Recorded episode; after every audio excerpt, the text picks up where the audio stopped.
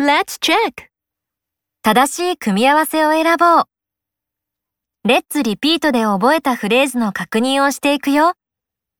音声を聞いて、正しい組み合わせを選ぼう。Have a sister. Or have Tokyo. Have a sister. Like fast. Or like music. Like music. Play a computer game. Or play a pet.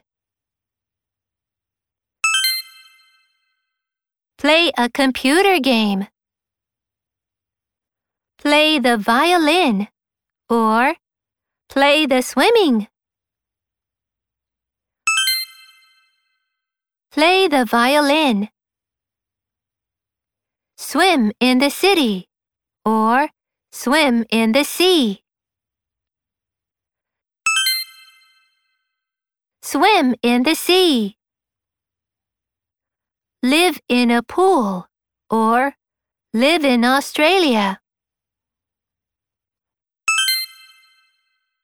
Live in Australia.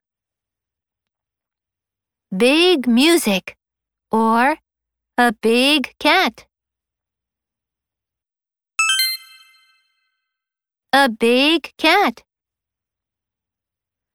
A small car. Or small baseball. A small car.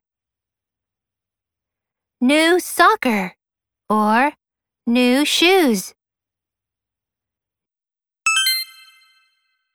New shoes. Cute tennis. Or a cute baby.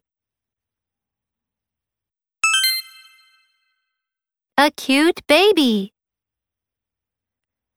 Dance very well. Or live very well. Dance very well. Awesome! よく覚えているね。素晴らしい。